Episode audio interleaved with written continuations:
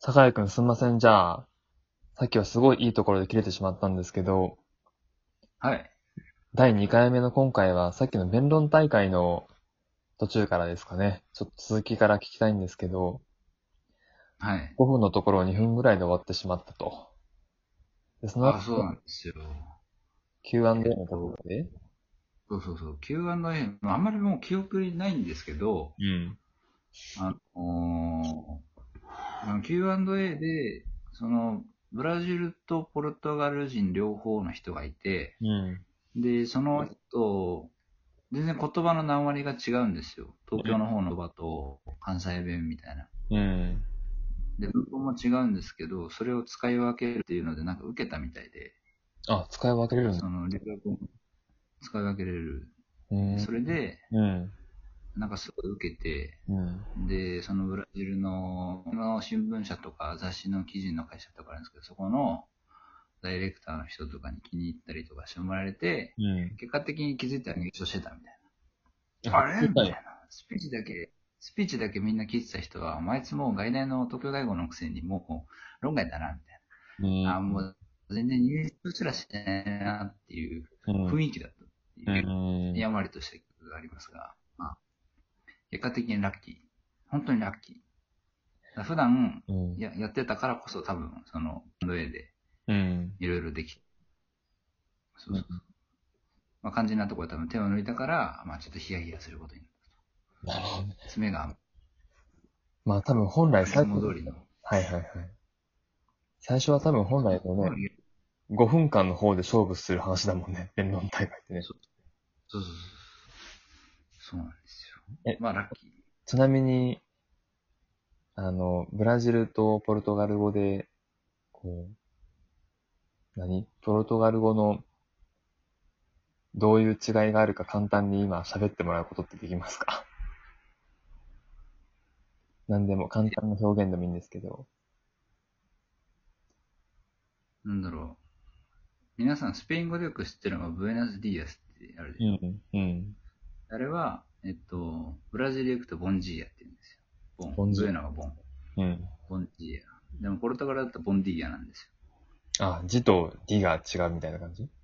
そう発音も違うし、英語で言う ing っていうのが表現の仕方がブラジルとポルトガル語で表現の仕方が違って、うん。その辺が要はもう喋るときも書くときも違うし、発音も違うし、うんそういう違いですよ。なんで酒井はそれさ、使い分けれるの外大って言ったらもう、言語しか勉強することないでしょ。いや、バイトするか、授業行くか。ですごい、あのー言葉が好きなの。英語もそううん。だで、結構、耳で覚えるっていうのも好きで、うん勉強して。だからその、一緒にユネスコ行った時、その、ホステルで聞聞き取れたのとか覚えてないよね、一緒に行って。あ、僕らユネスコに一緒に行った時の話そうそう。ありましたね。ちょっとそれごめんなさい、記憶があまりないですね。ひどいね。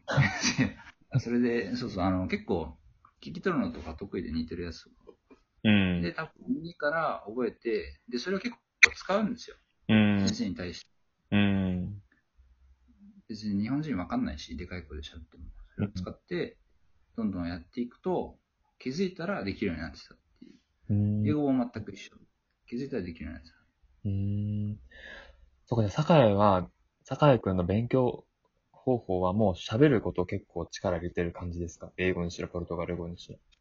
いや、えっと、僕は、多分そういう印象が皆さんあるし、今喋ったことでもそういう印象を持たれると思うんですけど、うん。実は全然違って、あ、違うんだ。すごい田舎出身なんですよ。うん。でも、田舎だし30歳だから、その外人も小さい頃は結構珍しかったし、うん。外人見たら全員アメリカ人みたいな、そういう田舎で育ってたわけですよ。うん。じゃあどうしてできるようになったかっていうと、僕はもう暗証文をやったんです、英語とかは。暗証文。 300個ぐらい暗証文して、うん300個ぐらい覚えたんですよ。一個一個文法が、あのー組み込まれているやつを。うん。で、それを高校でやったんですね。うん。で、その文法を使って単語だけを組み替えて、英文法とか、ああ、えー英作文をしたり、英文を読んだりしてたわけですよ。うん。で、気づいたら、単小文だから、その瞬発力がついて喋れるようになった。うーん、な気るほづいたら喋れるようになったど。うん、うん、うん。っていう、じゃあこれはあれか体のおかげ。もう自分の中に文章の型が、まあ、いくつかあって、で、そこの、まあ、単語だけを、そうそうそうそう。あのイメージ。そうそうそう。本当にそう。未だにその1個目の文章とか覚えてるし、知らないうちに使ってたりとか。なるほど。この勉強方法はすごい参考になる人多いんじゃないかなと思います。うん。だからその外国に行ったことなくても、うん絶対に喋れるようにはなる。うーん。聞き取れるようにもなる。なるほど。じゃあ、高校時代こうやって、まあ、身につけた英語の勉強方法をポルトガル語でもでも使っ同じよて、あって、同じように、同じように。やっぱあれかな、言語得意な人、僕の周りにもまあ何人かいるんですけど、もう勉強方法ってすごいこう地道なんですよね。地道でしょうん。う。ももう、コツコツするしかないっていうか。う、子供の頃からうん触れる環境じゃない限りは、うん地道でやるしか多分ないでしょうーん。う。うんそれ以外は、やっぱり自分の母語の方に走っちゃうし、うん。う心の中でも考えるときは母語を使っちゃうし、ーん。うんやっぱりそれを無理やり変える。うん。メモとかをその言語で書くようにするとか、うん。丸ごと文章を覚えて使うようにするとか、うんそういうふうにしないと、うん。でもそういうことを多分やってるんですよね、できる人はね、すごい。うん。でもだからこそ、教えるときにちゃんと教えられるっていう。はいそはういいう意。味もうん。なんとなく気づいたら、もう海外にいたから喋るようになってたっていうのとは多分全然違う、う性ん。格が。そうだよね。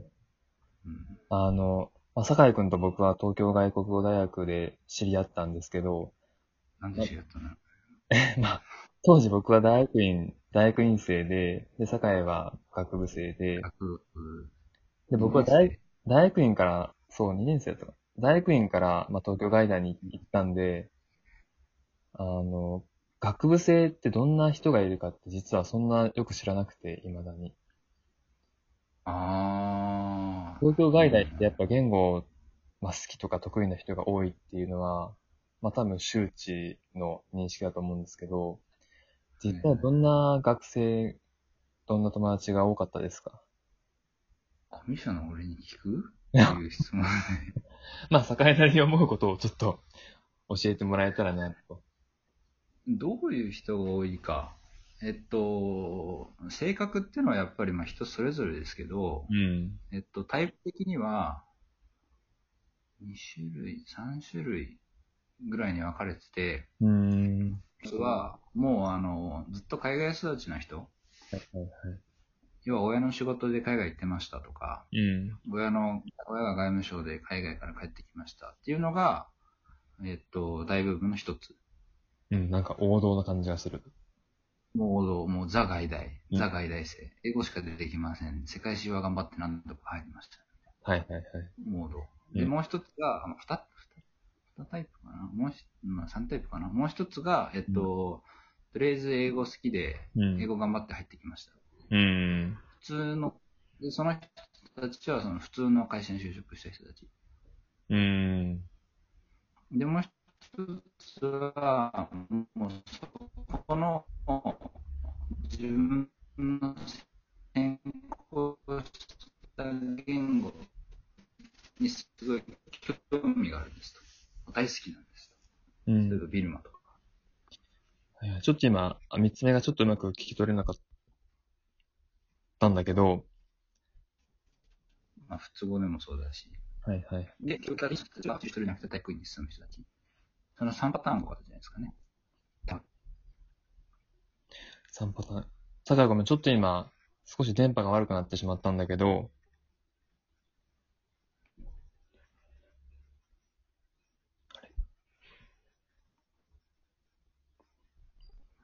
あれあ、もしもーし。もしもし。あれもしもーし。マジか。もしもし。うわ聞こえねえ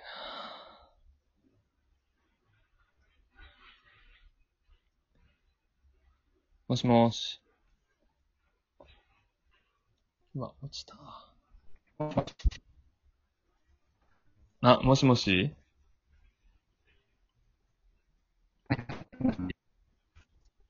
今ちょっと落ちたな、途中で。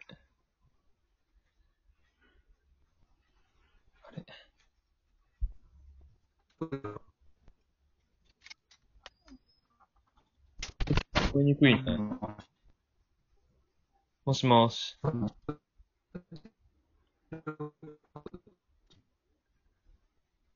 ちょっと聞こえんな。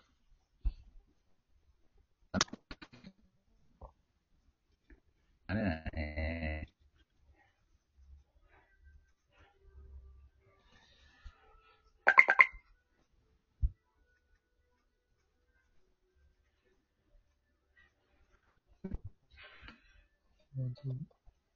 もしもーし。ズームも落ちてるじゃん。こお、っちが悪いんだ。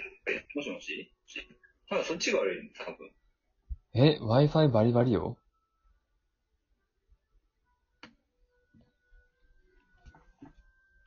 嘘。え、だって固まったよ、そっち。